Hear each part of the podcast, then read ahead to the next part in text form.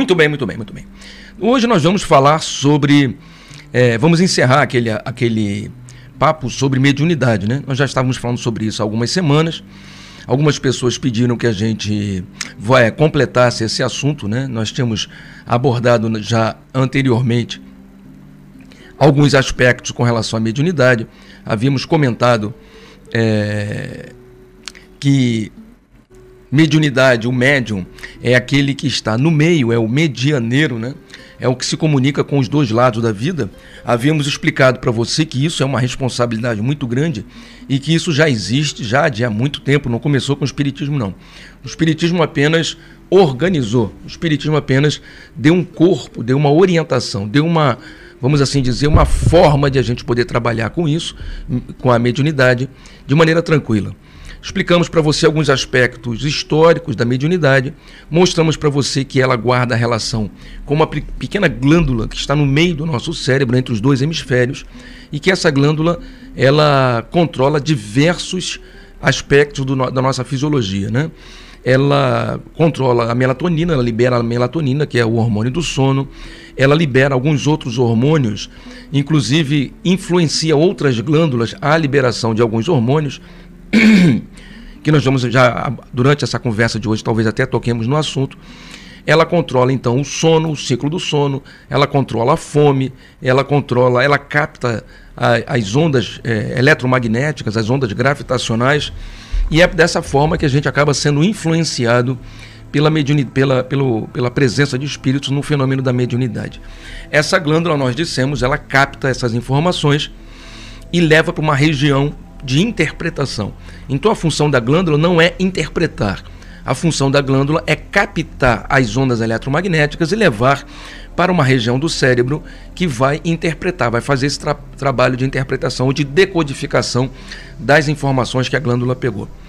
Esse trabalho é feito no, no córtex frontal, né? E ela e depois é levado para alguma, algumas regiões do sistema nervoso, conhecidas como os gânglios da base e tantos outros, mas não vamos abordar esse assunto aqui, onde tudo isso é destrinchado, é levado para os, vamos assim dizer, para os locais é, que terão condições de interpretar. Por exemplo, dependendo do fenômeno mediúnico, é, você vai fazer um desenho sobre a influência de um espírito. Esse desenho é feito com um lado do cérebro, dependendo se ele é tridimensional, dependendo se ele é colorido, ou com o outro lado do cérebro. Se vai interpretar, por exemplo, um pensamento racional, ele é feito de um lado do cérebro, se for emocional, é de outro. Então, tem uma série de aspectos relacionados ao processo mediúnico e que não daria para a gente abordar, se aprofundar aqui num programa como esse, mas é interessante que você saiba que há um circuito, né, uma circuitaria que auxilia ou que faz com que o fenômeno mediúnico seja é, compreensível. Então não basta você ver o espírito, não basta você sentir a presença do espírito. Você tem que entender o que, que esse espírito está fazendo aí, ou é, qual a relação dele com você. Quando nós dissemos, quando esse médium, esse trabalhador, ele não se evangeliza, ele não desenvolve uh, o aspecto espiritual, de espiritualidade, ou como a gente chama de transcendência, o que acontece? Essa energia, essa energia eletromagnética captada pela glândula, não é direcionada ao córtex pré-frontal, pelo contrário, ela é levada a algumas regiões próximas ao hipotálamo e influencia essa região do nosso cérebro, que ela e essa região controla vários aspectos do nosso instinto, da nossa animalidade, não só aspectos da sexualidade, do, da fome, da agressividade, não só agressividade é, contra os outros, né? A pessoa se torna uma pessoa agressiva, mas também a agressividade contra si mesmo, a, a, a, a pessoa se corta, se fere, pensa em se matar. Também aspectos relacionados, eu já disse, ao, à alimentação, né? Então, às vezes, há distúrbios alimentares provocados por esse desvio de energia da nossa mediunidade. Então, nós percebemos que essa glândula ela, ela, ela tem uma função muito importante, né? diríamos assim até, fundamental para o bom funcionamento é, do nosso organismo. E se quando a mediunidade está em desequilíbrio, desculpa, essa a pessoa apresenta fobias, traumas, é, depressão, é, ansiedade, uma irritabilidade desproporcional à circunstância. Né? Então, às vezes, há um acontecimento pequeno e a pessoa demonstra uma extrema irritação, uma violência até, né? E no, no, no, aspecto sexual, não é apenas um desequilíbrio sexual, uma desarmonia sexual, mas também uma dificuldade de criar vínculos né, de, de, nos relacionamentos. E essa dificuldade de, de, de criar vínculos acaba fazendo com que essa pessoa se torne uma pessoa é, isolada, acaba fazendo com que ela se torne uma pessoa é, que não se sente amada. E aí aumenta aquela, aquele aspecto da depressão, né? A, a, altera psicologicamente o estado da pessoa. Tudo isso a gente falou na semana passada. Quem não acompanhou, basta ver o, o vídeo da semana passada e do dia 5 de julho, né? Tá tudo lá muito bem explicado. É, e mais, né? Não é só isso, né? Há o aspecto da ressonância, ondas similares que criam, é, vamos assim dizer, colchões energéticos, onde a pessoa emite um pensamento, um pensamento de desequilíbrio, esse pensamento é, impacta os espíritos que estão à volta, esses espíritos, essas consciências repercutem esse pensamento e trazem de volta para a pessoa. E a pessoa recebe de volta esse impacto e emite de novo uma série de informações uma série de pensamentos é, recrudescendo né, aquela, se for uma raiva, uma fome, uma contrariedade. Então acaba que a pessoa controla ou indiretamente é, aquilo que ela recebe. Na medida em que ela age de uma determinada maneira, é, consciências, espíritos afins ou que pensam da mesma maneira se, se relacionam com ela, se aproximam dela. Na hora que ela tem uma, vamos dar um exemplo, uma irritação qualquer, ela emite essa onda de irritação, esses espíritos pensam da mesma maneira, eles recebem esse impacto energético e devolvem. E o médium, de novo, capta essa onda é, mental e interage e processa se tiver, como eu disse, se esse médium não tiver desenvolvido essa noção de espiritualidade, de transcendência, é levado então para aquela região do instinto e acelera, acentua a irritação. E esse médium então expressa uma irritação ainda maior. E essa irritação ainda maior que o médium expressa impacta essas consciências, esses, espíritos, de novo. Então cria-se um, um, um, círculo vicioso onde o, o médium é, emite e depois capta ondas semelhantes àquela que ele próprio emitiu. Você imagine que loucura, né? Uma pessoa num estado de depressão, um monte de gente depressiva em volta dela, acentuando esse aspecto depressivo. Uma pessoa com mania de doença, por exemplo, né? E um monte de espíritos em volta dela, incentivando, dizendo que ela está verdadeiramente ficando doente, que está tudo doente. Né? Tá... Você imagina esse período que a gente viveu agora. Me perdoe que enquanto eu falo com vocês, eu só vou conferir se, o, se a transmissão está legal aqui. Você imagina esse período que a gente viveu agora, em que houve um. um opa, legal. Uma exacerbação do aspecto. É, viral, né? Um, um, delírio alucinógeno mundial, uma experiência social mundial fantástica, né? Que acabou de ser realizada e ainda está sendo realizada. Você imagine como isso tudo está impactando essas, esses médiums. Me perdoe aqui o barulho que eu estou mexendo, né? É, está, como é que tudo isso está impactando esses médiums, né?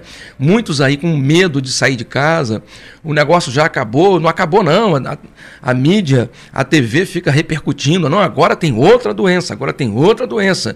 Não, agora é a malária, é a febre, é o sei lá, um surto de, de sei lá o quê. E aí você vê de novo pessoas saindo com máscara, pessoas passando álcool gel no rosto. Você imagina essas pessoas se elas forem médiums, né? É, automutilação, Lúcia, é isso mesmo. Imagina essas pessoas se elas forem médiums, né? Com, com essa, desenvolvendo esse pânico, essa doença, né? Essa. Tem um nome, né? Pessoa que tem mania de doença, esqueci o nome agora. É, a hipocondria, obrigado. Você imagina a pessoa desenvolvendo essa hipocondria e, e, impactando espíritos semelhantes. que coisa louca, né?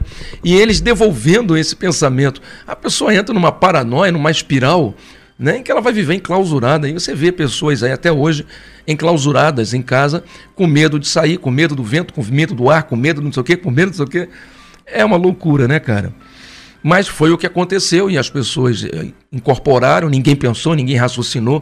Pensar passou a ser um artigo de luxo, né? Pensar passou a ser algo até mal visto, né? Quando você pensa, parece que você está tá, é, querendo, está sendo, vamos assim dizer, um, um radical, sei lá, um, um, um, alguém que quer o caos, né? Ou alguém que não quer o bem dos outros, né? A gente já disse isso aqui, abrindo parênteses, a gente já explicou isso aqui para você, né? Tem muito mais vírus à nossa volta do que estrelas no céu. Tem muito mais bactérias, fungos, ácaros, né, microvírus à nossa volta do que grãos de areia na praia. Na verdade, o seu corpo todo só é você é 45%. Não sou eu que digo, não. Você procura na internet, você vai saber. 55% de você não é você, são criaturas que vivem com você. Existe uma, uma infinidade de criaturas no couro cabeludo, na pele, dentro de você, a flora intestinal é uma floresta, cara. Tem uma quantidade enorme de criaturas que te ajudam na, na digestão. É por isso que os, os iogurtes, né, o, o Yakult e tantos outros, você bebe é, lactobacilos vivos, você bebe né, criaturas para ajudar no equilíbrio da flora intestinal. Então nós somos, é, é, nós vivemos em harmonia com o verdadeiro é, zoológico e as pessoas falam, ah, o vírus que chegou. Muito mais importante do que você tentar impedir o vírus entrar na sua casa é você elevar a sua imunidade, né? A falta de inteligência, né? Você eleva a sua imunidade. O que, que as vacinas fizeram? As vacinas é uma, são, elas não são cura, né? Você sabe. Agora você já sabe, porque antes ninguém sabia, né? As pessoas já, ah, chegou a cura. Era, o pessoal ia tomar vacina, aí depois mandava foto, olha aqui, eu consegui, eu consegui. Eu, eu cansei de ver essas, todo mundo vê essas fotos, né? Os vídeos, as pessoas gritando com papel na mão, aqui, ó, consegui, consegui. Tadinho. E a gente dizendo, isso não é cura, isso não é cura, não tem cura, não tem cura, cara, isso não é cura.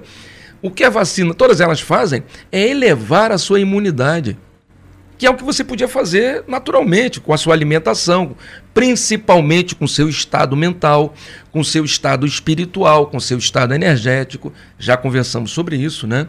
Há uma, uma mudança desde 1998 na Organização Mundial da Saúde, incorporando o aspecto é, espiritual como uma das características de saúde. Então, saúde hoje é, é um bem-estar físico, psicológico, social e espiritual. Não somos nós que dizemos, não.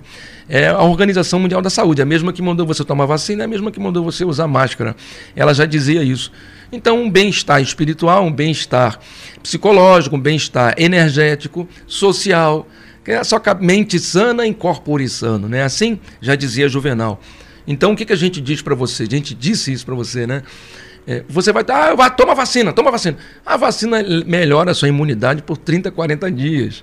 Ela não vai manter com a sua imunidade lá em cima. Ainda mais você com esse estado mental em que se encontra, vai baixar rapidamente. Aí o que você tem que fazer? Tomar a segunda dose. Para quê? Para levantar 30, 40 dias. Aí você, 40 dias acabou o, o, o efeito. O que, que você faz? A terceira dose cada dose 85 reais. Eu acho que era, foi, foi isso mais ou menos. A mais barata foi isso aí. Cada dose 80, sempre imagine 500 milhões de vacinas que foram compradas vezes 85. Que fortuna que esses caras não ganharam, né? As empresas de os laboratórios, né? E aí, a terceira dose, agora está uma quarta dose, a quinta dose. Claro, você está é, tentando fazer com que a imunidade se mantenha em cima artificialmente. Artific... Para quê? Para dar tempo de todo mundo se contaminar. Mas por que, seu Júnior? Porque a única proteção real é a imunidade natural. Se todo mundo se contaminar e o próprio corpo reagir ao vírus, todo mundo ganha imunidade natural. Então o que eles tentaram fazer foi ludibriar o povo, fazendo com que eles tomem vacina, vacina, vacina, para dar tempo de todo mundo se contaminar. Aí fica a televisão, olha, já são não sei quantas, já tem não sei quantos agora contaminados, já tem não sei quantos contaminados. Já, no outro dia estavam contando 30 e poucas mortes de uma nova malária do, do macaco. 30 mortes? Isso não chega nem a ser a notícia, cara. Ontem ali no, no a briga do, do Morro do Alemão, tiroteio das duas facções, morreu muito mais do que isso. Então você percebe que a, é, é, um, é um, um, um a, houve até um período, durante um bom tempo aí, que raciocinar, né, pensar, virou artigo de luxo, né? somente na imprensa. Né? E, e, e, e é, a gente sabe disso, né? É a intenção é essa mesmo, né? Deixar o povo em pânico. Mas enfim, o que, eu estou querendo dizer? A gente está dizendo para você que tudo isso, olhando por um ponto de vista espiritual, que é o nosso olhar, né? A gente aqui não está falando de, de sociologia, antropologia ou de política, não, a gente está falando de, de espiritualidade.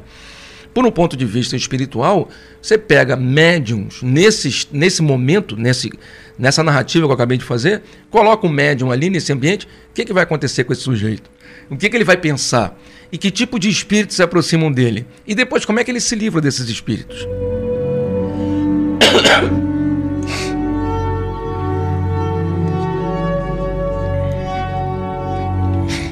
E aí você tem um monte de gente ainda com sequelas da pandemia e que vai perdurar por muito tempo. Na transição planetária foi isso que aconteceu. E o que, que isso tem a ver com a mediunidade? Tem a ver com esse aspecto que a gente está falando, né? Da ressonância obsessiva, em que a pessoa pensa, emite a energia, recebe de volta, emite de novo, recebe de volta e por aí vai e não percebe que, que a, a mediunidade ela deve ser, deve ser exercida com amor. Né? Há um, um momento em que essa mediunidade ela deve ser transformada em serviço ao próximo, na, no pensamento do servir ao semelhante. Né? Isso não pode ser um fenômeno apenas de auto é, se, se, satisfazer o próprio ego ela tem que estar a serviço do próximo. E Deus, quando percebe, nós falamos sobre isso, que quando Deus chama, o que, que, ela, o que, que acontece? Normalmente ele chama através do processo obsessivo. O médium, a, a energia que o médium emite, ela muda de intensidade, muda de tonalidade, de aspecto e começa a atrair obsessores. Por quê? Porque se Deus não incomodasse essa pessoa, essa pessoa não sairia da zona de conforto. Então Deus faz de tudo para incomodar essa pessoa para ver se ela se mexe, para ela poder sair daquela zona de conforto. Né? E é isso nesse momento em que ela é obsediada, é um momento em que ela vai procurar ajuda. Então ela vai para a igreja, vai para o terreiro, vai para o centro espírita, vai para algum lugar e aí acaba encontrando o caminho de Deus. Mas aí, seu Júnior, essa pessoa vai ficar obsediada o resto da vida? Não aqueles médiums que ficam apresentando eh, aspectos de obsessão, mesmo depois do trabalho, são médiums ainda fracos, que precisam de desenvolvimento e de esclarecimento, e principalmente controlar o ego, né? Porque são eh, médiums muito ególatras. Né? Eh, a gente costuma dizer que são médiums estrelinha, né? que são médiums que gostam de brilhar muito. Né? E aí eles ficam nessa coisa, ah, eu estou sendo obsediado, ai, tem espírito, ai, tem espírito. A gente diz, ah, eles têm espírito o tempo todo, você nunca leu sobre isso? Tem nove vezes mais espírito à nossa volta do que pessoas vivas. Você imagina, eu estou aqui nessa sala sozinho, você imagina que deve ter mais de nove espíritos aqui. Se eu ficar me incomodando com isso, eu não consigo viver. Quer dizer, o médium tem que estudar, tem que aprender, né? tem que ter autocontrole. E mais, por que, que todos os nove espíritos, se é que são somente nove, tem que ser do mal? Não posso ter nove anjos à minha volta? Né? Por que, que o médium sempre acha que ele captou os malvados e não os bonzinhos. Eu prefiro acreditar que eu ando com anjos de luz e não com obsessores demônios, né, tentando morder meu calcanhar, tentando morder minha perna. Então a gente, eh, a gente percebe que são médios em desequilíbrio, se eles continuam é, com essa visão de que continuam com o processo obsessivo. Nós lemos, inclusive, no livro dos médios, no capítulo 5, uma frase muito bonita que diz: o tambor deixa de tocar para despertar, para despertar os soldados, os soldados, logo que estes se acham todos de pé. O tambor deixa de tocar para os soldados, logo que, todo, que estes se achem todos de pé. Está no livro dos médios, no capítulo 5. Isso quer dizer o quê? Que o chamamento de Deus começa mas não vai ficar eternamente permitindo a obsessão. Na hora que você começa a trabalhar, seus amigos espirituais se aproximam e na presença da luz as trevas se dissipam. Tá certo? Na presença da luz, as trevas se dissipam. Então, na hora que você começa a trabalhar, começa a desenvolver, na hora que você dá o primeiro passo em direção a Deus, Deus dá um passo em sua direção. E na presença de Deus não existe obsessores. Não é isso? Amém? Então, o que a gente percebe? Que o natural é que, na medida que esse médium comece a estudar e aprender, os espíritos perturbadores se afastem dele. Isso é o que deveria acontecer. Mas as pessoas, muitas vezes, acreditam que todo fenômeno mediúnico é de incorporação. Todas as pessoas, tem algumas pessoas, né, que, mais uma vez, por falta de, de aprendizado, de esclarecimento, a, a, acabam acreditando que toda vez que você fala de mediunidade, vai botar roupa branca, né, vai botar roupa branca, então você vai manifestar, você vai para o tamborzão, vai para o terreiro, manifestar um orixá, manifestar uma entidade. E não é verdade. Mais uma vez, essas pessoas deveriam frequentar o GTEB para aprender um pouco lá com a gente, o pouco que a gente aprendeu. Olha quantos fenômenos mediúnicos existem e eu estou lendo do livro dos médios. Fenômeno de materialização, levitação, tipologia, bilocação, voz direta. Eu vou, deixa eu ver se eu consigo colocar aqui o, o meu slide. Eu estou com o meu monitor aqui é, é, me prejudicando, mas eu acho que dá para gente é, fazer essa graça. Será que consegue?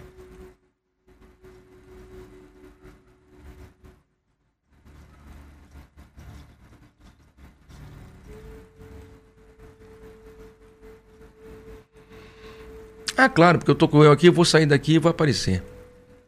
Tá aparecendo aí? Deve estar tá aparecendo, não tá? Deixa eu ver se está aparecendo. Deixa eu ver se está aparecendo ali o, o slide do lado. Eu estou sem o, o, o, outro monitor, eu tenho que ficar vendo aqui no, no celular. Me perdoe. Peraí, menino. Um Oxe. Olha quantos fenômenos mediúnicos. Ah, tá lá. Tá aparecendo aí? Tá. Obrigado, desculpa, gente.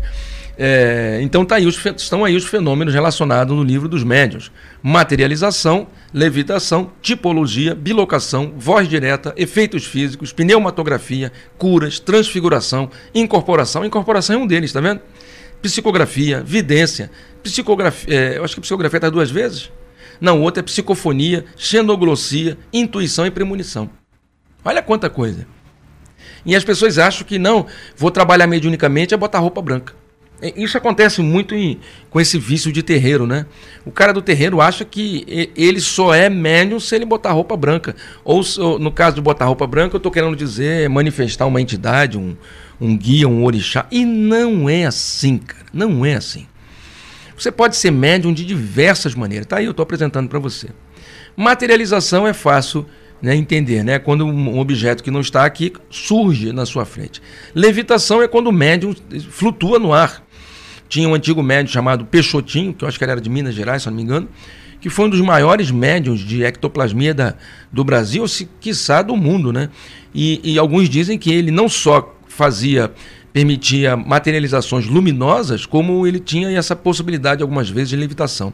Tipologia é quando há um barulho na sua casa, é, batidas, pancadas, né, rugidos, é ruim, é, barulhos, enfim.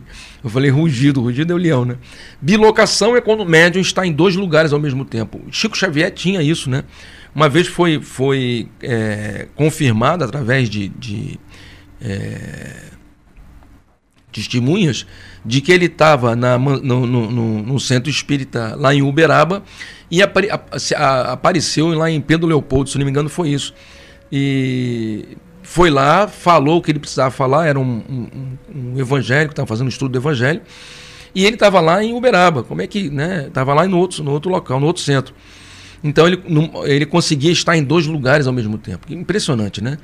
Voz direta é quando alguém te chama e você vai lá, não tem ninguém, né? Tá falando teu nome o tempo todo, você fica, sabe, cadê? Estão me chamando. Efeitos físicos, quando você move objetos. Pneumatografia, quando a escrita é direta, não tem nada no papel e o papel aparece escrito. Curas, né? Difícil saber, né? Transfiguração, quando o cara às vezes está trabalhando mediunicamente, o rosto dele, a aparência dele se, trans, se modifica é, impressionantemente, né? Você lembra aquele, aquele parque de diversões, um circo acho que era um parque de diversões, que tinha conga, mulher gorila, que tinha uma hora que a mulher estava na grade assim, ah, só que apareceu uma outra imagem na frente dela, que era um gorila, daqui a pouco a mulher vira. Então imagine que, de uma forma que é absurda, né, que eu estou fazendo essa comparação, é como se tivesse um duplo na frente do médium e o rosto dele ficasse diferente, transfigurado. Incorporação, que é o que todo mundo conhece. Psicofonia é quando o médium fala pela influência do espírito. Vidência é quando ele consegue ver o espírito. Psicografia quando ele escreve o que o espírito quer dizer. Xenoglossia quando ele fala línguas que ele desconhece ou línguas que ele vivenciou em vidas passadas.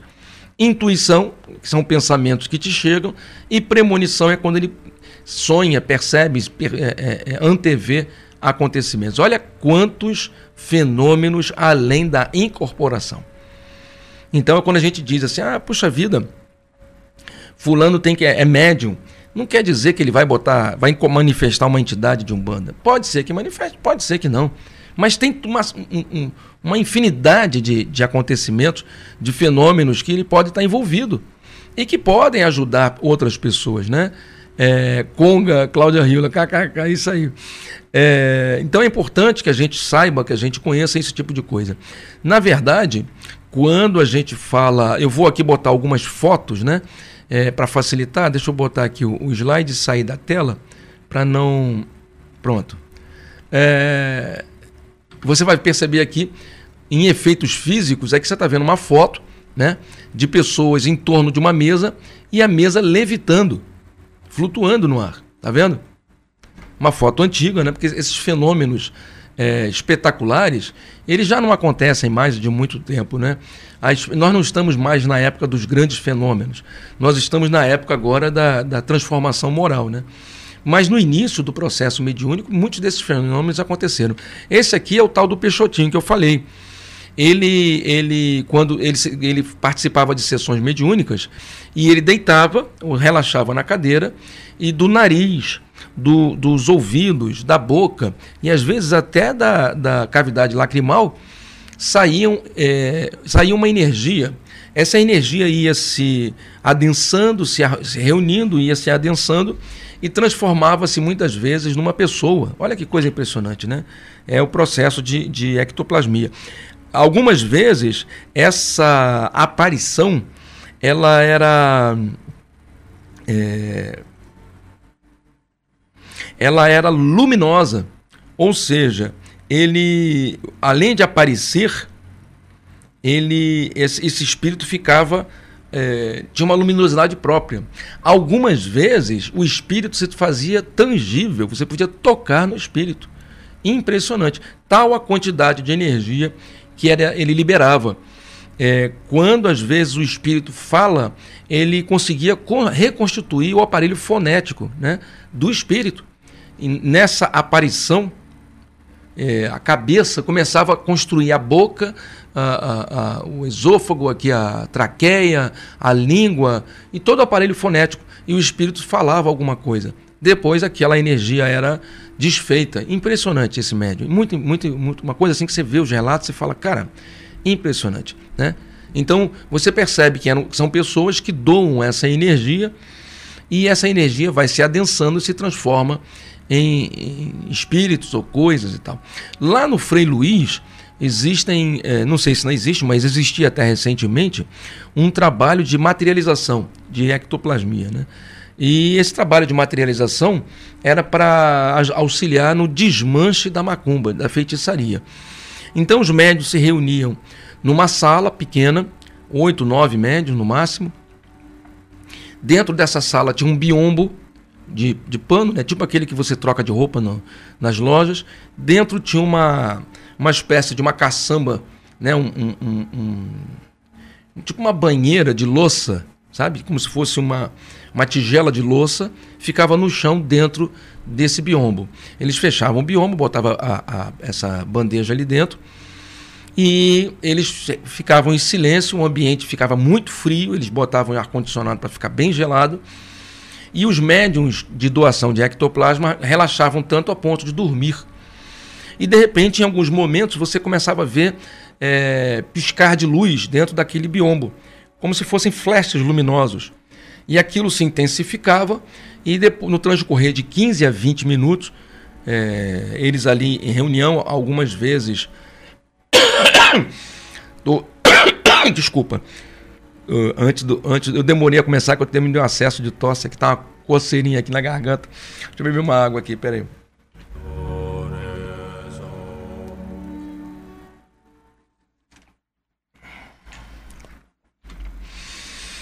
Então, é, é, esses, havia, acontecia esses flashes. E depois de 15, 20 minutos, eles todos ali mentalmente em oração, é, eles abriam um biombo, né, agradeciam e tal, e abriam um biombo e dentro desse desse prato de louça grande, né, desse, desse pires, não sei como é que eu posso chamar isso, é, apareciam é, bonecos com sapos secos, com, amarrados com fitas, às vezes com o nome de pessoas dentro da boca do sapo, bonecos de, de, de palha, é, todos, todos espetados, às vezes peças de é, ferro, de bronze, amarradas com o nome de alguém. Então se materializavam feitiços que tinham sido feitos. E esse fenômeno, esse trabalho lá do Frei Luiz, não sei se ainda existe até hoje, mas isso está num livro que a gente tem lá no GTEB, que é o Desmanche da Macumbaria, onde tem fotos e relatos dos casos. Uma, um, um, um trabalho impressionante que eles fazem, muito bonito, né? Mas que a gente percebe, como a gente já explicou aqui, que nós não vivemos mais a era desse tipo de fenômeno. Agora nós estamos na era da transformação moral, porque começou o processo é, de transição planetária. E na transição planetária, não adianta você converter as pessoas pelo sobrenatural. Não adianta você converter as pessoas pelo fenômeno incrível. Ah, a cadeira voou, oh meu Deus. Essas pessoas não se convertem. Elas acham bonito a cadeira voar, elas acham bonito a cura, a psicografia, mas elas não se tornam pessoas melhores. Elas não se transformam em, em cristãos verdadeiros. Elas continuam sendo o que elas são: arrogantes, vaidosas, orgulhosas. Elas só passam a saber que existe uma coisa fantástica. É quase como visitar um, um show lá da, do, do Circo de Soleil ou de um grande mágico e achar aquilo deslumbrante. Depois vai para casa e vive a vida comum. Né? Então nós não estamos mais na época de ficar mostrando espetáculo mediúnico. Pelo contrário, nós estamos na época de transformação moral. Porque agora, é, no transcorrer desses séculos, é, as pessoas, na medida que elas forem desencarnando, muitas delas não voltarão para esse planeta, serão levadas a outros mundos mais atrasados. Aquelas que já estiverem condizentes com o adiantado planeta, eles vão reencarnar no planeta, mas outras tantas não vão. E para fazer essa separação do joio e do trigo, não dá para fazer é, levando em consideração pessoas não convertidas, não transformadas, que não fizeram a reforma íntima. Não dá mais. Já foi dado todo o tempo. Já são dois mil anos de evangelização, né? Já são 200 anos de espiritismo. Todo mundo viu Chico Xavier fazendo coisas incríveis. Todo mundo viu Peixotinho fazendo coisas incríveis. Todo mundo visita centros espíritas, terreiros, igrejas, sinagogas, templos judaicos e vê coisas incríveis. Não é possível que as pessoas não se convertam. Então, se não se converteram vendo coisas impressionantes, é porque elas simplesmente não querem. Não estão ainda nesse nível. Elas precisam talvez serem levadas a mundos onde a transformação moral seja muito mais fortalecida. Enquanto no nosso planeta, agora na transição, houve um desequilíbrio ético-moral, né, no sentido da conduta cristã, outros mundos vão auxiliar esses irmãos que se perderam entre as sombras do mundo. Né? Então é, é não dá mais para a gente brincar de, de espiritismo, brincar de não, vamos aqui fazer um negócio aqui e as pessoas vão se converter. Não vão se converter. Elas não querem se converter. Né? Já viram, viram que elas querem tomar cerveja, comer churrasco e pegar algum dinheiro do, do governo. Elas não querem saber de um comportamento ético, um comportamento moral. Basta dar 10 mil reais que elas vão vendem a alma pro diabo. Elas não querem saber, não querem saber. Não se importam com nada. Você vê um monte de gente assim, que andam por aí, não se importam. Jogam lixo no chão, ah, depredam as coisas, não respeitam a propriedade privada, invadem a casa das pessoas para pegar uma pipa. Jovens e adultos totalmente é, é, é, sem noção de civilidade, sem noção de, de ética, é, é, comportamental, sem nenhuma noção de, né, de, de respeito às leis. Né? Então, realmente, é, é não, não, não dá para. Isso não é mais aceitável. Para onde o planeta está indo, isso não vai ser mais aceitável. Essas pessoas precisam morrer em algum momento para que o planeta vá se purificando. Né? E se tiver que vir outros espíritos, que venham espíritos melhores, ou que os que aqui ficarem conduzam esse planeta a essa nova era né, de regeneração.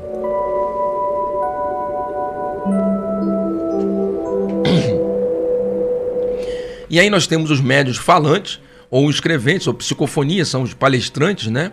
Ou os psicógrafos, né? Como foi o Chico Xavier. E médios audientes, aqueles que ouvem os espíritos ou que veem os espíritos, né? Às vezes estão numa sessão e estão vendo espíritos, estão sentindo presença de espíritos. Médios que recebem intuição ou que são inspirados, dizem algum. Isso acontece muito nas sessões de desobsessão, né? É muito importante que na sessão de desobsessão tenhamos médios intuitivos porque os espíritos vão passar informação, informação, né? Os espíritos vão tentar passar as informações para esse médium. Então ele, ele tem que estar tá com o canal mental aberto. Ele tem que estar tá com, com, com, a, com o canal mental, é, é, aquilo que ele fala, aquilo que ele pensa e aquilo que ele faz tem que estar tá alinhado dentro de um comportamento moral, dentro de um comportamento ético, para que ele seja uma boa ferramenta, uma ferramenta útil. Né? É, mais ou menos, Buda dava os nove passos, né? É, a, pensamento perfeito, é, a, a fala perfeita, atitude perfeita, enfim. Buda dava nove passos. Você pega os nove passos de Buda e você encaixa no, no cristianismo de forma perfeita, que foi o que Jesus nos ensinou. Esse, essa limpeza, né? manter o, o canal fonético limpo, é o que? Evitar palavras desagradáveis, xingamentos, anedotas pesadas, ofensas, críticas desnecessárias se é necessário criticar, que você seja com a intenção de esclarecer, de auxiliar, de libertar as pessoas e não apenas de jogar pedra nos outros. Se tem que manter o canal mental limpo, né? Veio uma notícia ruim, desagradável, não, não absorve não. Eu tava, eu, é, é, parei na padaria, foi na padaria? Acho que foi na padaria hoje mais cedo, não me lembro do foi. Eu, eu entrei, é, é até uma, dá uma tristeza. Hoje no, no Profissão Repórter, é, o, o, país voltou a ter fome. Ah, por que, que as pessoas voltaram a ter fome no país? Voltaram a ter fome, como se, se pode. Olha, tínhamos liber, libertado as pessoas da fome, agora estão todos voltando. Um, um sensacionalismo, uma mentirada, uma, uma indução, né? uma, um verdadeiro fake news. Né? Nunca tiramos ninguém da fome, sempre tivemos pessoas miseráveis no, no país e no mundo. E continuamos tendo. Agora ninguém viveu a, o fica em casa, a economia a gente vai depois. Isso foi só no país, não foi no resto do mundo, que me parece que qualquer pessoa que enxerga um palmo adiante busca informações da Argentina, da Venezuela, da Bolívia, do Uruguai, do Chile e até da Alemanha, da Europa, né, da Inglaterra, da França, dos Estados Unidos, onde estão faltando alimentos. E você percebe que houve um desequilíbrio é, mundial, né, no comércio mundial, porque afinal de contas as fábricas pararam de produzir muitas delas, né, as, os, as indústrias de beneficiamento tiveram que reduzir seus quadros. Foram dois anos, não é isso, gente? Então não tem como você não impactar a economia mundial desacelerando a economia e depois querendo que ela volte à normalidade da noite para o dia. É um nonsense, é uma, uma falta de inteligência. E aí o pessoal já usa isso, sabe, para causar um medo, para dizer que está tudo pior.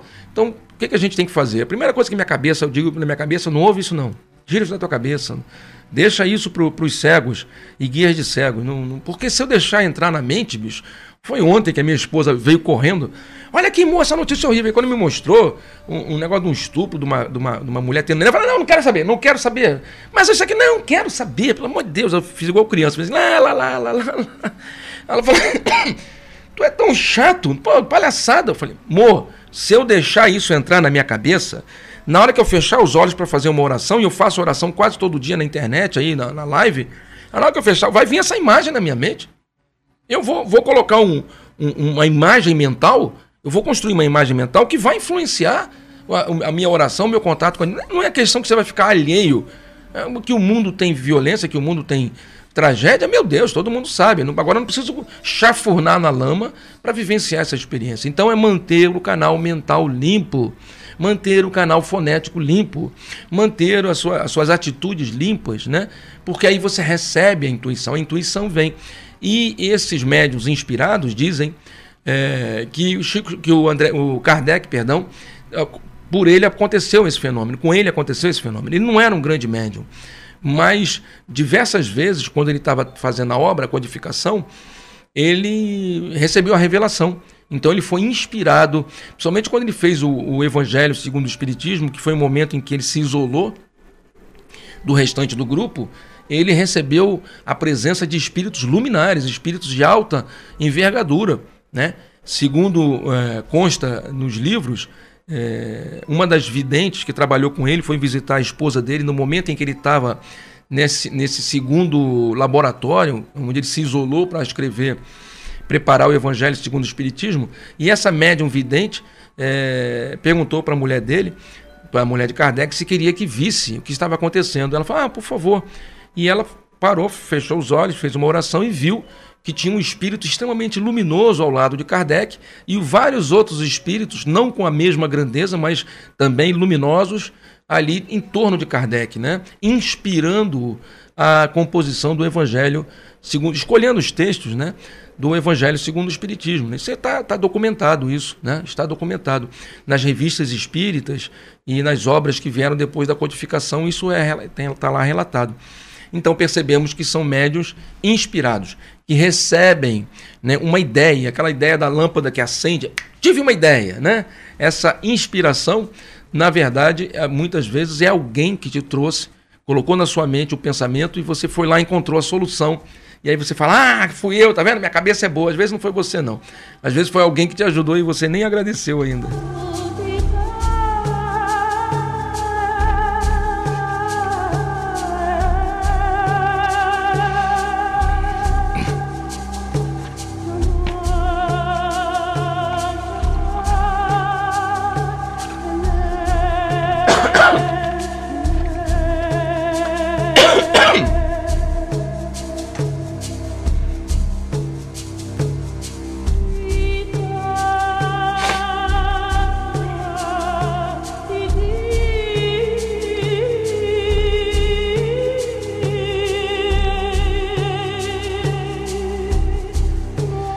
O programa Despertar, toda semana neste horário, nesta emiss nessa emissora, nesse canal.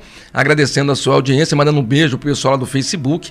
A Adriana, minha queridíssima Drica, um beijo para você, meu amor.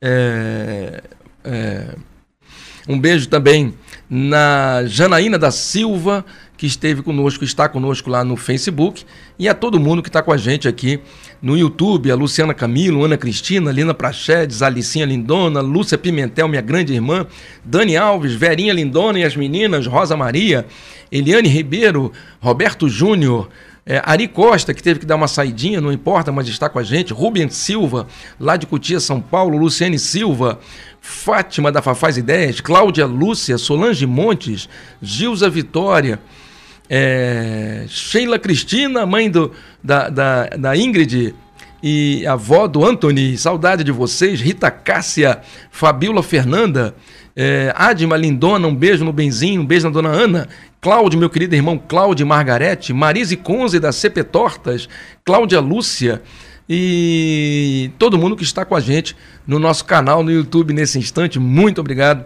Que Deus os abençoe abundantemente nesta noite. Obrigado ao pessoal que esteve conosco na nossa festa junina no último domingo. Sucesso total, sucesso total. Olha, rapaz, eu fiquei tão feliz, cara, que foi tudo tão perfeito, tão maravilhoso e a gente triplicou o que esperava. Puxa vida, a obra da cantina está garantida até o final do ano. Cara, você. Eu só, eu só tenho que chorar e agradecer a todos vocês. Muito obrigado, muito obrigado, muito obrigado, muito obrigado pela ajuda de todo mundo e até quem não foi pela oração. A, a Lúcia botou aqui, bacia de ágata, é mais ou menos uma bacia de ágata mesmo, viu, Lúcia? E a, a ela tinha colocado transfiguração é descrita no Novo Testamento, é verdade. Lá no Monte Tabor, quando Jesus se transfigura, se transfigura né? É, é, já, é, como a gente diz, né? na Bíblia confirma esses fenômenos. Né? É, bom, e aí nós vamos falar sobre incorporação. Para falar sobre incorporação, eu deixei agora para o finalzinho do programa, porque a gente tem que dar uma, uma, uma atenção maior, né? É, como é que funciona o fenômeno da incorporação? Tem pessoas que acham que o espírito entra por dentro de você, né? Que o espírito é como se você fosse um, um fantoche, né? E, e alguém vestisse você. E não funciona assim, né? Não funciona assim. Na verdade, o que acontece é que o, o, o espírito projeta é, feixes energéticos que impactam os seus chakras. A partir dos chakras do espírito, essas ligações energéticas, fluídicas, atingem os seus chakras. nas regiões em que ele precisa trabalhar. E é como se a partir daquele instante existisse um duplo, uma cópia, em que ele fizesse um gesto e você copiasse o gesto, como se tivessem, imagine assim, duas pessoas fazendo, uma faz uma coisa, a outra faz igual, a outra faz uma coisa, a outra faz igual, né? Como se, um, como se você copiasse os gestos do espírito, do guia. Só que você não sabe, né? Você não está vendo.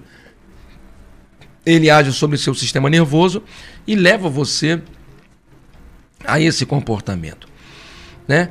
É, a gente deve lembrar, olha só, que nós temos eh, alguns movimentos que são no nosso corpo, movimentos musculares que são voluntários, que nós eh, controlamos, e alguns movimentos que são involuntários, não é isso? Desculpa. Quando eu quero pegar um copo, eu a minha vontade, não foi nem um pensamento, foi uma vontade, foi de pegar o copo, eu peguei e bebi a água. Então, esse, esse movimento foi controlado por mim, mesmo que não tenha sido racional. Eu não pensei assim, vou pegar o copo. Minha mão agora deve se dirigir ao copo, com todo cuidado para não apertar o copo, vou levá-lo até. Não pensei nada disso. Simplesmente houve uma vontade e o, o, a, os meus braços, os músculos da minha mão reagiram a essa vontade e fizeram com que aquilo acontecesse, né? Porém, tem os movimentos que são involuntários, como por exemplo, o batimento cardíaco. Você não pensa no seu coração batendo. Ele bate, mesmo que você não pense nisso. Os movimentos peristálticos, né, que fazem a digestão, os músculos que fazem com que o seu estômago fique ali se mexendo, é, destruindo né, de, é, a comida, né? Você não pensa nisso. A respiração, quase sempre você não pensa nela. Então, os músculos que controlam a respiração funcionam é, in, é, quase que inconscientemente. Então, existem é, movimentos que são conscientes, você tem a intenção, e movimentos que são inconscientes. Desculpa. E isso é o que a gente normalmente vê. Você consegue, é, vamos assim dizer, ensinar sua, o seu cérebro, a sua mente, a realizar certas atividades é, que no início são totalmente conscientes, é, controladas por você, para que isso aconteça inconscientemente. Quase como, for, como se fosse instintivo. Você consegue fazer esse exercício. Um bom exemplo disso é quem dirige carro. No início, você vai dirigir um carro, o que, que acontece? Você fica consciente o tempo todo. Você pensa, cara, eu entrei no carro, deixa eu ajustar o banco, botar aqui o espelho, esse outro aqui, ponto morto, vou ligar o carro. Você, você conscientemente pensa no que você vai fazer. É ou não é? Com o tempo, você treina o seu cérebro para que ele faça tudo isso sem você pensar. Você está conversando com uma pessoa e você já entra no carro, em vez de estar na posição, já ligou o carro e engrenou a primeira e você continua conversando com a pessoa.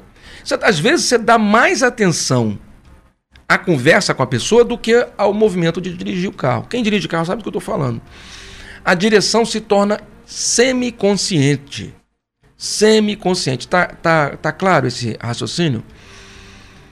Esse movimento semiconsciente ele é muito menos cansativo para a mente, para o cérebro.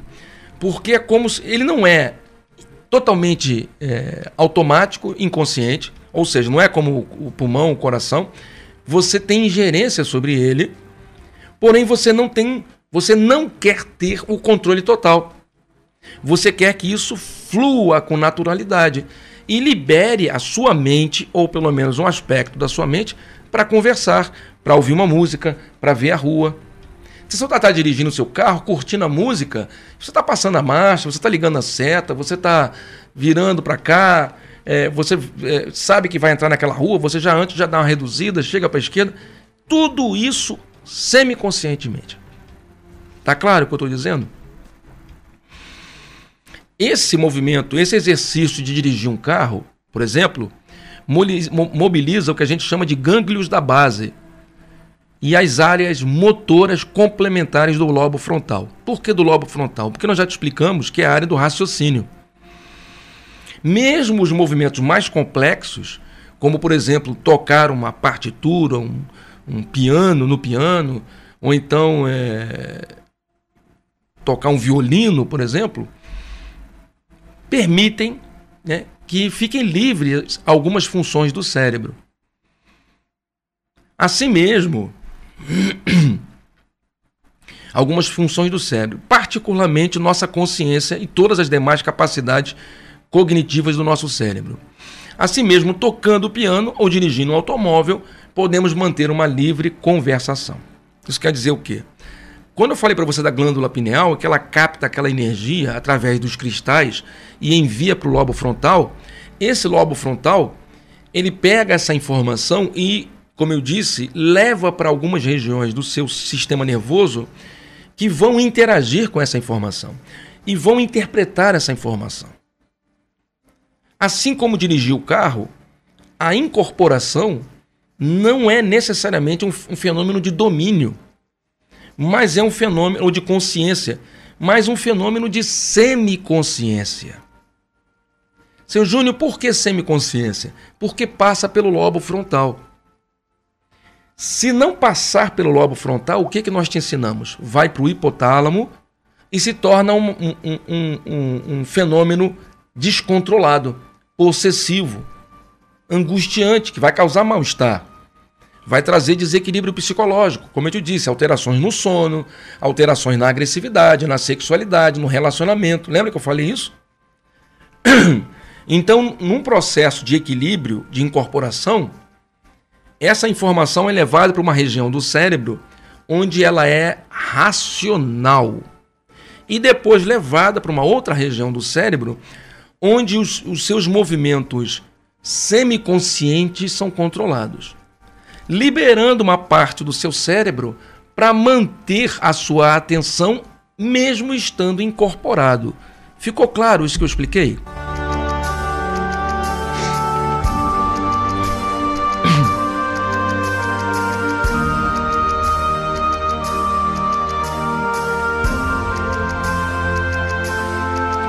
Num caso de incorporação, esse é o fenômeno da semiconsciência. E eu já já vou falar sobre a inconsciência e essa semiconsciência ou a consciência na incorporação.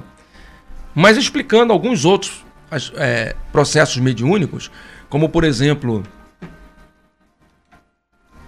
a psicografia, eu vou ler um, um trechinho do que está na nossa apostila.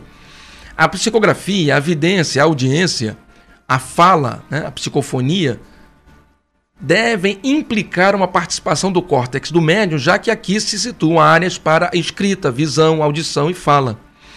Se o espírito comunicante e o médium não disciplinarem seu intercâmbio para promover um bloqueio no sistema reticulador ativador ascendente, as mensagens serão sempre conscientes.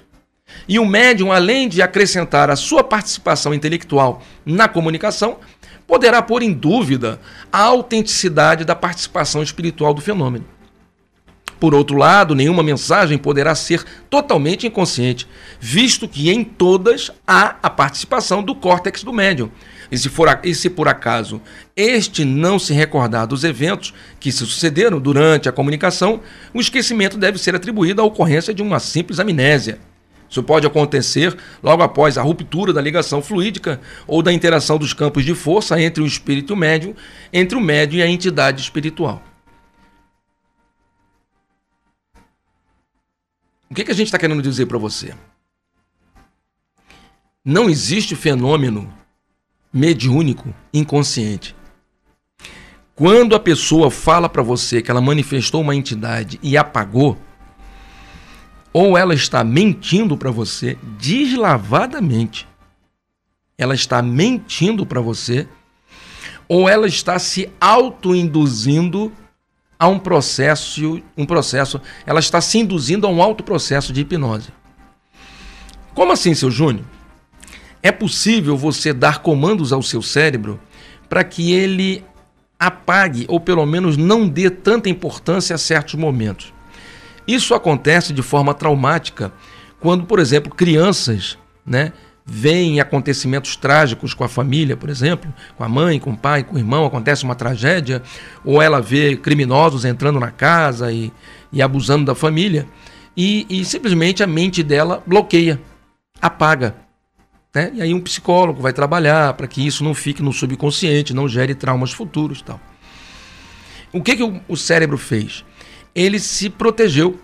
É um exercício de autoproteção, em que o cérebro percebeu que aquilo foi exageradamente traumático e ele bloqueia aquela, aquela tragédia, aquela cena dantesca, para que a criança não leve isso e que aquilo não prejudique essa criança no dia a dia fisicamente. Esse mesmo fenômeno psicológico de bloqueio mental pode acontecer quando o médium insistentemente evita certos momentos ou certos pensamentos ou certos aspectos da sua vida. Ele vai induzindo a sua mente, ainda mais quando esse fenômeno é repetido, assim como aconteceu uma hipnose coletiva agora durante a pandemia, e foi uma hipnose coletiva, né? Quem já leu um pouco sobre isso sabe do que eu estou falando. Foi uma hipnose coletiva. Você usou os aspectos da hipnose, né? A, a privação de, de liberdade, né? A, o medo, o pânico e, e as pessoas enclausuradas e, e, ao mesmo tempo, uma informação repetida o tempo todo, em todos os canais. Você induz as pessoas a um comportamento. Elas são induzidas a um comportamento irracional. Não há racionalidade. Isso é um processo de hipnose coletiva. Assim como aconteceu isso coletivamente, você consegue fazer isso individualmente, quando isso é repetido. Porque é assim o processo da auto-hipnose ou da hipnose da, uh, da hetero-hipnose. Você quer hipnotizar alguém. São, são uh, acontecimentos, são uh, trabalhos repetitivos para que o, o cérebro entre naquele circuito e fique preso naquela realidade. Então, quando o médium vai de 15 em 15 dias no terreiro, uma vez por mês no terreiro, uma vez por semana no terreiro, e todas as vezes que ele manifesta uma entidade, ele não quer lembrar, o cérebro passa a bloquear aquele momento. O cérebro, quando entra no terreiro, ele já começa a liberar certos hormônios, já começa a liberar certas enzimas no corpo para que aqueles acontecimentos sejam não mais controlados pela região, como eu disse, do lobo frontal ou da consciência, mas sejam levados para um aspecto de inconsciência ou de esquecimento, provocando uma autoamnese controlada. Uma autoamnésia controlada. Isso é um fenômeno obsessivo. Isso é um fenômeno possessivo. Isso não é mediunidade produtiva. Isso deveria ser proibido na mediunidade.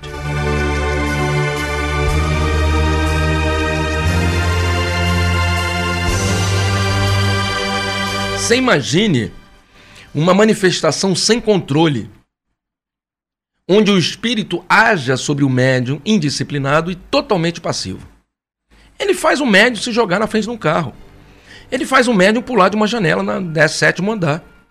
Ele faz o médium botar a mão dentro de um caldeirão fervente para provar alguma coisa totalmente absurda. Mediunidade é um ato de amor e aprendizado, onde tanto o, o, a vítima quanto o réu, vamos assim dizer, e, e a testemunha aprendem e se transformam. E, portanto, a inconsciência não é desejável e não nem tampouco útil. Costuma dizer, costuma-se dizer em alguns trabalhos que o médium apaga para dar vazão ao trabalho dos espíritos. Mas nesse momento de apagão, você não participa, não interage e também não aprende. Se não participa, qual mérito você recebe por não participar, por não interagir e não aprender? Você não tá, vai ter mérito nenhum. Quem vai ter o mérito? O cara que está manifestando em você, que está usando você para fazer alguma coisa. Qual ali é a sua utilidade? Sendo que outros meios existem para a comunicação além dessa incorporação. O médium aprende com o processo, cresce com o processo, se transforma no processo. Então, quando você visita um local, quando você frequenta um local religioso, que eles dizem que apaga, ah, não, que eu sou de um terreiro que lá manifesta as entidades, os orixás, os, os vuduns, os jiquins, não importa o nome que eles vão usar, que isso é tudo é questão cultural. É, as coisas são as mesmas, não muda não, cara. Isso aí. Ah, não, mas um é de uma região, outro. Ah, numa visão mais ampla, é consciência. É tudo consciência. E aí eu te pergunto, quando você vai num lugar desse, que eles dizem que, a, que você vai manifestar e apaga, e aí você diz, ah, mas eu manifestei a entidade, mas eu vi tudo. Eu queria que apagasse, eu não queria que ficar vendo. Aí a mãe de santo fala, ó, oh, para de falar que você incorpora e fica consciente.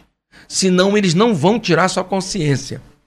A partir de hoje, toda vez que você incorporar, você vai dizer que você apaga. Diz que você apaga. Porque aí os seus guias, os seus orixás vão tirar a sua consciência. E aí você, né, inocentemente acredita e passa a usar desse artifício toda vez que vai dar uma consulta, toda vez que vai trabalhar, né? Acabou a manifestação, aí dá aquele pulinho, né? Acabamos, ai, ai, ai, ai, o que que aconteceu? O que, que aconteceu? Eu tenho a vontade, às vezes, nessa hora, de pegar o chinelo e, e dar uma palmada. Na... Vem aqui. O que, que aconteceu? Tu não lembra que tu chegou aqui comigo de carona? Tu não lembra que tu botou essa roupa branca? Tu não lembra que tu arriou a cabeça pra uma entidade? Agora tu vai me dizer o que, que aconteceu? Você ficou boba? Ficou bobona? O que, que é isso? Você percebe que é um teatrinho, cara. É um teatrinho. E as manifestações muitas vezes são é, contundentes, né? Um, se um manifesta, vai manifestar, começa a se sacudir, o outro quer mais sacudir mais ainda. O outro então quer estribuchar, parece a máquina de lavar, né? É, é, é o médium máquina de lavar. Começa a se agitar, aí o pessoal tem que botar a mão em volta para segurar, que ele começa a se debater. O outro acha que é isso, então é uma manifestação forte, então ele começa a se jogar. É um ataque epilético. Isso não é mediunidade. Isso aí é, é, é uma orgia mediúnica. É um desequilíbrio generalizado. Você não deve trabalhar num lugar assim. Isso não faz bem a você. Além de ser uma vergonha.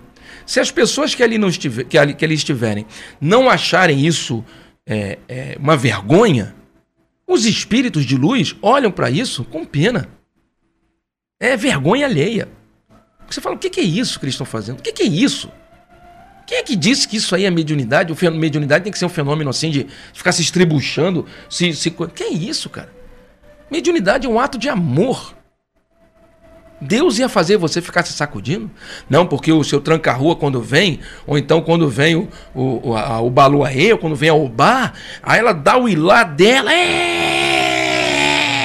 Aí você fala, ó. Oh! Sinceridade, tu acha que isso é bom?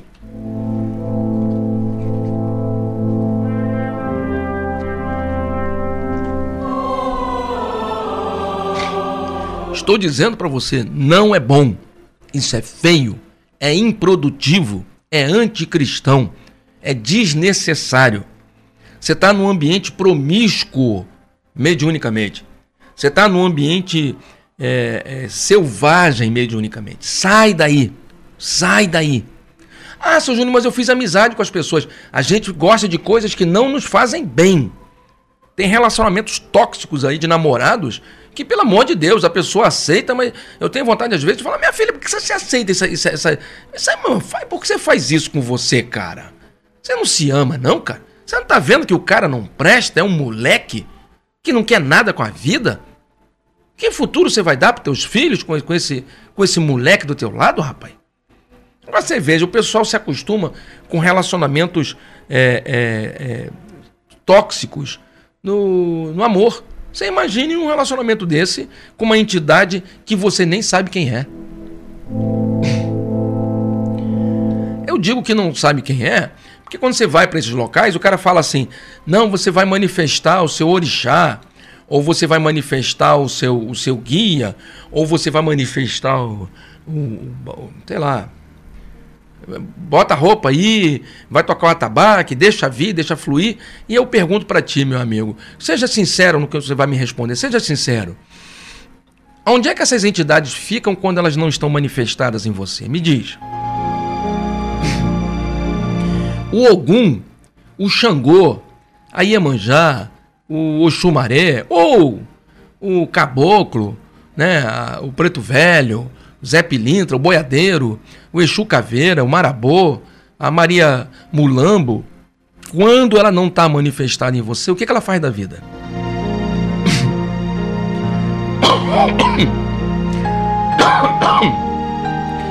Você acha o quê, cara? Que esse pessoal fica a semana toda ou a quinzena toda esperando você? Que eles não fazem absolutamente nada? Que eles são entidades ociosas? Ah, não, quando eles não estão manifestados, eles ficam por aí fazendo coisas, de repente estão aí ajudando, não sei. Cara, ninguém te ensina, cara. Você está num lugar em que você manifesta entidades que você não sabe de onde vieram, cara. Não sabe quem são. Alguém diz para você, para você pegar um, um, um, um, tubérculo, né? uma batata, uma caçaça, espetar o um negócio, botar na, na, estrada, diz que é para Xangô, diz que é para algum, e você vai lá e faz sem nem entender o que, que é isso que você está fazendo. Que tipo de energias estão envolvidas naquilo? E que entidades são essas que ficam esperando você botar um negócio no meio da estrada, minha filha? O que, que é isso?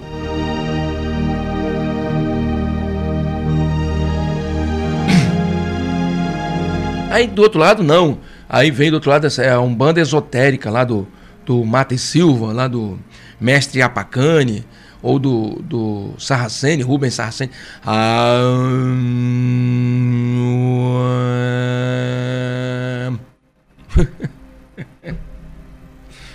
Não, os mantras são sons, os sons têm vibrações, as cores têm ligação com os chakras. Rapaz, vocês leram os livros só a primeira parte? Não leram tudo, não entenderam o que estava escrito? Claro que tudo tem ligação, som, é, cor, é, pedras, cristais, mas isso não, não é fundamento, cara. Isso são tratamentos coadjuvantes. O fundamento é a transformação do médium. O fundamento é o esclarecimento do médium. O que dá força a um trabalho é a transformação dos médiums. Não é uma, um som, uma luz, um, nada disso. Você pode tirar a luz, você pode tirar a mesa mediúnica, a mesa pode ser quadrada, pintada de preto. O que faz funcionar são os trabalhadores. Se eles são é, evangelizados, se eles estão esclarecidos, eles vibram fortemente, todos unissonamente. Unissonamente. Com a mesma visão de mundo com a mesma intenção de transformação do mundo, com a mesma expressão do amor. Um grupo pequeno de médios bem intencionados, esclarecidos, trabalhando, fazendo culto no lar, se transformando. Meu filho, é botar, pelo amor de Deus, a caçar, ou a pedra, ou coisa, arriar despacho, cara. Não. Vocês não entenderam o processo, cara. Vocês não entenderam o processo. Vocês estão brincando de fazer experiências mediúnicas, experiências químicas, sem estudar química. Tem que estudar química para brincar com a química. Você tem que aprender a apagar o fogo. Tem que aprender a apagar o fogo para você brincar com fogo. E não ficar. Aí vem o, o, o Mate Silva e me faz um livro com com, com um mapa desse tamanho do cruzamento dos orixás. Aí eu faço parte de um grupo aí, aí os caras ficam discutindo o, não, que tem o, o, o valor das, das pedras, das runas, dos, dos, das conchinhas na, na esteira, porque o, o, o Norberto Peixoto escreveu um livro dizendo que o jogo de búzios tem um valor. Ah, pelo amor de Deus, gente, que cegueira é essa? Eles estão surdos, já dizia Roberto Carlos. Eles estão surdos. Por que as pessoas não entendem o, o simples? Por que, que, elas não aceitam a presença do Cristo, o amor do Cristo? Por que, que elas não aceitam a simplicidade e buscam esclarecimento?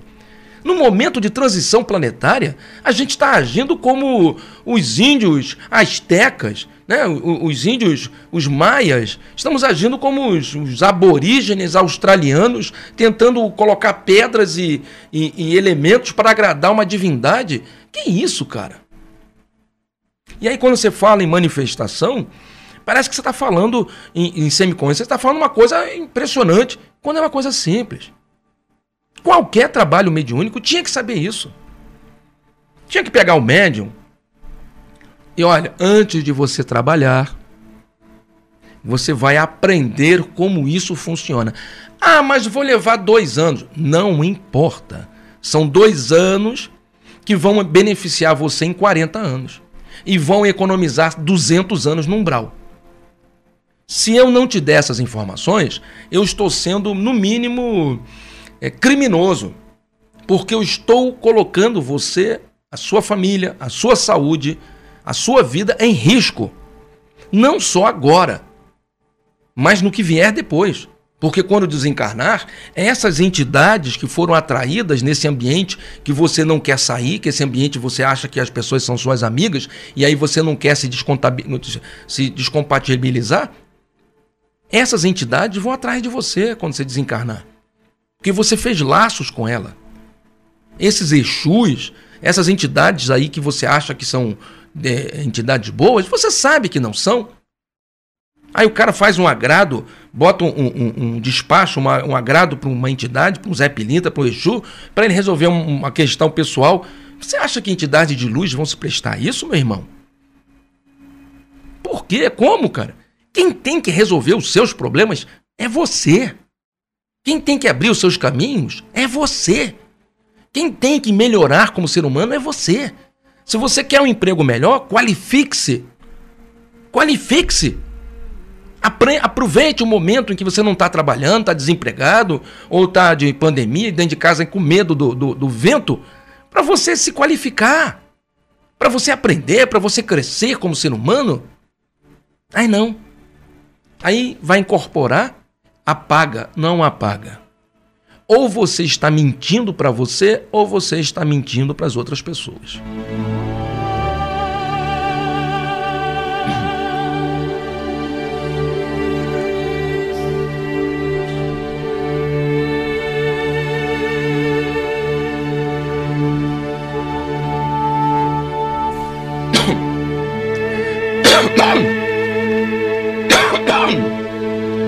Boa noite, Luciana Bezerra, lá no Facebook. Obrigado pela sua companhia, minha irmã. É, é, cadê aqui?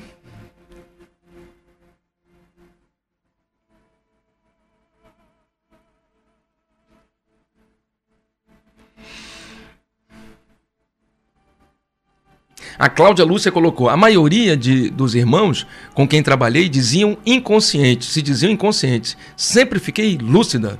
É possível, é isso aí, Lu Cláudia, você era o patinho feio. É, na verdade, você era um lindo cisne no meio dos patinhos. Você estava certíssima. A Lúcia Pimentel botou: é possível, através de fatores da bebida, como a bebida, é, relaxamento, você atingir esse estágio de apagamento Lúcia, é, é possível sim, é possível sim. Inclusive, existem. É, se, tivéssemos, se estivermos falando de mediunidade, existem elementos que são utilizados em algumas crenças, é, como o relaxamento e misturado com a bebida, uma bebida alucinógena como a ayahuasca, é, que induzem a pessoa a uma perda da consciência. É, no nosso, ao nosso ver, isso não é produtivo, né? Como a gente já disse. Se você, no momento mais importante, em que Deus, em que o Espírito Santo se manifesta em você, se nesse momento em que você tem um contato com a divindade, você apaga, quando Deus se manifestar em mim, que assim seja um dia, Senhor, eu quero estar lúcido. Eu quero saber tudo o que ele vai fazer. Eu quero estar consciente, eu quero aprender com esse cara. Se um dia um espírito de luz manifestar através de mim, que Deus me permita, eu quero saber tudo o que ele pensa, eu quero que ele me ensine tudo, eu quero que ele me diga tudo. Eu não quero apagar. Agora você vê, rapaz, na hora que o Espírito Santo vem, eu durmo. Isso não me parece inteligente, cara. Me perdoe. Mas é possível sim. Minha irmã Lúcia. A Cláudia Lúcia botou aqui. Mas, irmão, já vi uma senhora desincorporando e ela parecia ter acordado naquela hora. Tamanha era a cara de sono. Eu acredito, meu irmão, eu acredito. É, o, os espíritos é, perturbadores é, conseguem camuflar de maneira perfeita, de maneira perfeita esse fenômeno. É, e enganam. Eu conheço médium, já fui de terreiro, que estão há 30 anos trabalhando com encosto. Eu já fui em centro espírita que o dirigente estava sendo usado por obsessores. Nem preciso falar das igrejas protestantes, em que está lá em cima o pastor e quem está atuando nele é o capeta, é o obsessor. Né? Então, não há garantia de imunidade se essas pessoas não fizerem o dever de casa.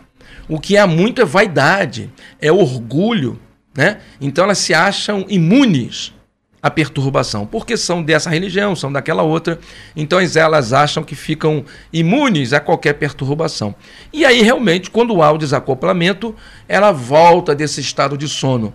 Isso é um, um, um artifício sensacional para enganar os outros para enganar os outros. Eu estou repetindo. Ah, seu Júnior, senhor quer dizer então que mamãe manifestava uma entidade trevosa? Se mamãe dizia que apagava, eu estou dizendo que ela foi enganada a vida inteira. É isso que eu estou te dizendo. Ela foi enganada a vida inteira. Garanto para você que ninguém ensinou a ela a diferenciar uma energia da outra. Quando é um obsessor e quando é um espírito de luz. Ninguém nunca fez esse treinamento com ela. Garanto para você que ninguém nunca fez um, um treinamento de consciência e de controle do próprio corpo durante a manifestação. Garanto para você que não nunca houve exercícios no desenvolvimento da mediunidade da sua mãe. Eu tenho certeza que ela botou roupa branca no primeiro dia, tocou a tabaco e daí em diante ela seguiu em frente e foi aprendendo com os próprios erros. E depois de 20, 30 anos trabalhando, foi o que deu. Com muito boa vontade, com muito amor, ninguém está discutindo a moral de mamãe, nós estamos discutindo o processo mediúnico que ela se infiltrou. E às vezes guias de luz, por misericórdia, ajuda essa criatura. Mas são trabalhos mediúnicos totalmente perdidos, que poderiam estar muito melhores, serem muito mais produtivos se essa pessoa é, é, aprendesse, desenvolvesse e fizesse o dever de casa, né? Lúcia Pimentel, a minha pergunta se refere ao meu acidente pois houve um enorme, uma enorme apagão quanto ao fato. Claro, Lucinha, claro, aí com relação a um acidente é aquilo que eu te falei. O cérebro protege a gente. O cérebro é, consegue bloquear certas informações e apaga. Isso acontece às vezes até no nosso dia a dia. Acontece uma coisa qualquer, uma, um acidente, uma coisa assim, você fica. É, é, não lembra nem do que aconteceu. Você simplesmente não lembra do que você viu, do que, do que não viu. E isso sim uma, é, é natural, né? É um fenômeno natural de autoproteção. E a Elaine Gonçalves botou: aconteceu isso comigo. Me falaram que eu era médium, me jogaram na gira, minha vida virou uma bagunça, eu me afastei e eles dizem que as entidades vão me castigar. Elaine, as entidades não vão te castigar. Quem castiga não são os bons trabalhadores. Quem castiga são os obsessores. Vou te dar uma opinião, um conselho de um amigo, mesmo a gente não se conhecendo.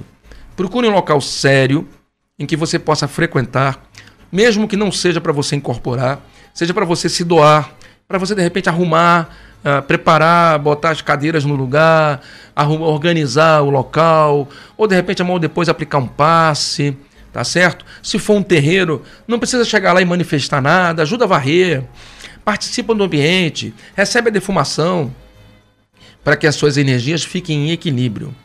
O trabalho só deve acontecer quando o trabalhador está formado ou em formação.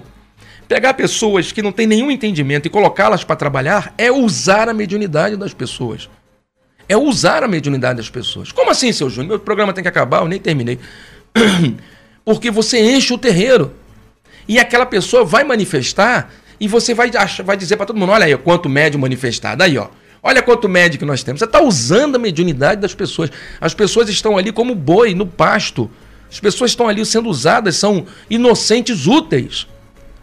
E que se dane a vida das pessoas, se elas estão enroladas, se está tudo de, destruído, se elas estão doentes. Não importa, o que importa é encher o terreiro, é encher o centro espírita de médium, é dar a impressão de que está fazendo um grande espetáculo impressionante. E daqui acontece um negócio, ali acontece outro, e o, e o centro, o terreiro vai ganhando, ou a igreja vai ganhando ali a, a, a, a o mérito e os trabalhadores, que se dane os trabalhadores, ninguém quer saber disso.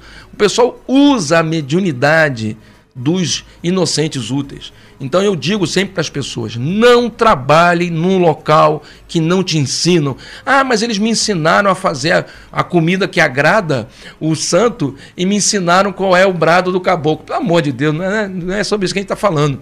Te ensinam quem são essas entidades, da onde elas vêm, como elas trabalham, o que elas fazem quando não estão manifestadas.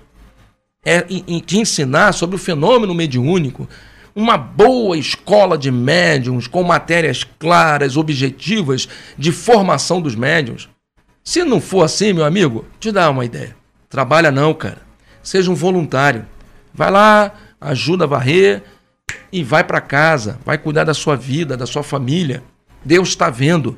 E se Deus quiser que você seja um bom trabalhador, Ele vai te indicar uma boa, um bom local, um, vai te dar um bom direcionamento. Só não feche a porta para isso. Não diga não para Deus. Nunca diga não para Deus. Mantenha a porta aberta. Mas saiba né, que quando Deus escolher, você deve seguir a sua orientação.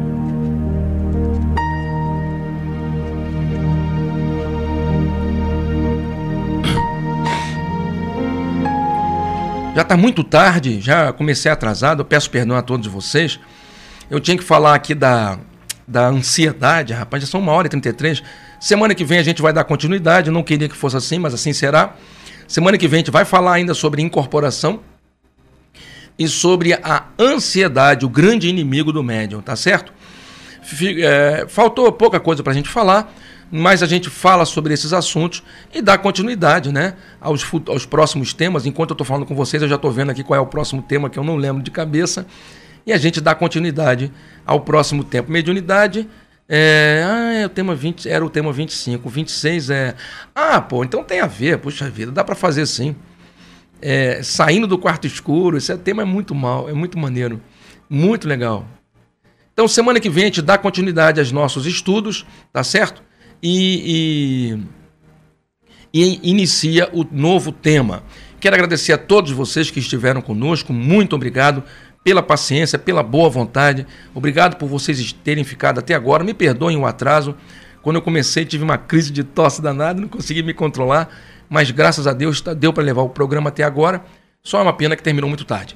É, eu quero lembrar a vocês quatro coisas. Primeiro, é, nós temos quatro lives nesse canal. Então inscreva-se no nosso canal aqui no YouTube. No YouTube tá? Inscreva-se se você não está inscrito. É de graça. Quando você se inscreve, você ajuda a divulgar o canal, porque o YouTube percebe que o canal está crescendo e ele começa a divulgar para outras pessoas. A gente não precisa fazer nada, o próprio YouTube se interessa em fazer com que o canal cresça, se ele for um canal visto. Né? Se você gostou do que nós te ensinamos, apesar dos nossos erros e excessos, clica no like, clica no gostei. Você está no Facebook, clica aqui no like tá certo? Deixa um comentário se você achar que é pertinente, uma dúvida, uma sugestão. Se tiver ainda inseguro com relação aos nossos ensinamentos, veja os outros vídeos do canal. Se você achar que os assuntos são interessantes, então aí se inscreva, tá certo? Nos ajude a divulgar. E mais, procure-nos nas redes sociais. Nós, nosso Facebook Trabalhadores do Bem e o nosso Instagram, com mais de 1.500 inscritos, arroba GTBianos. GTBianos. É a palavra GTB, com I-A-N-O-S no final, né? São os GTBianos, são os malucos do GTB. Então, procure-nos lá no Instagram e participe, né? É, é, não é inscreva-se lá, é... tem outro nome, mas vamos botar aqui inscreva-se no nosso Instagram e nos ajude a crescer. Uma outra informação interessante que nós temos esse programa terça, o estudo de quinta-feira do Evangelho segundo o Espiritismo e na sequência o livro Céu e Inferno, sexta-feira nesse mesmo horário o estudo do livro dos médiums e, na sequência, uma obra de Ramatiz. Atualmente, em Ramatiz, estamos estudando o livro A Vida Humana e o Espírito Imortal, no capítulo 2, falando sobre família. E sábado, 4 da tarde, a gente transmite a reunião lá da sede do GTEB. Inclusive, no último sábado, houve um problema na transmissão. Eu peguei o vídeo, editei o vídeo e repostei. Quem quiser ver a reunião de sábado, nós estávamos falando sobre família, né? É o primeiro, primeiro tema, primeira reunião é, introdutória do assunto, basta procurar aqui no nosso canal. E, finalmente, é, acesse a nossa GTEB TV, getbtv.org. No GTEB TV, além de ver os nossos estudos, você vai ter acesso a mais de 100 filmes espíritas de graça filmes com temática espiritualista, de graça. Você clica lá na seção 100 filmes e escolhe o filme que você quiser acessar e assistir no seu celular, no seu computador, no seu tablet, onde você quiser, de graça.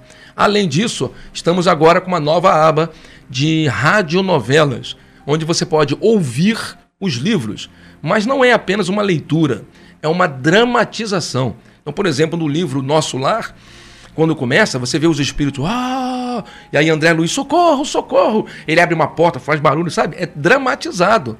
E aí você vai poder ver ouvindo os livros. É muito legal. Tá na aba Radionovelas. É de graça. Eu acho que eu já botei uns três ou quatro. Todo dia eu estou publicando uma radionovela nova. Tá bom? Salva aí nos teus contatos, gtebtv.org e use e abuse da gente. Muito obrigado. Ah, temos ainda o nosso podcast. Procure-nos aí nas principais plataformas de streaming, o nosso podcast. Eu vou interromper a, a, a, a, transmissão no Facebook e no YouTube. E lá na nossa GTEB TV você vai poder acompanhar a oração de encerramento. Tá bom, gente? Olha, beijo. Que Deus abençoe a todos vocês, a Lúcia, a Rita Cássia, Eliane Gonçalves, Luciane Camilo, Rosa Maria, Fátima, todo mundo que esteve com a gente até agora. Muito obrigado pela boa vontade, pelo carinho de todos vocês.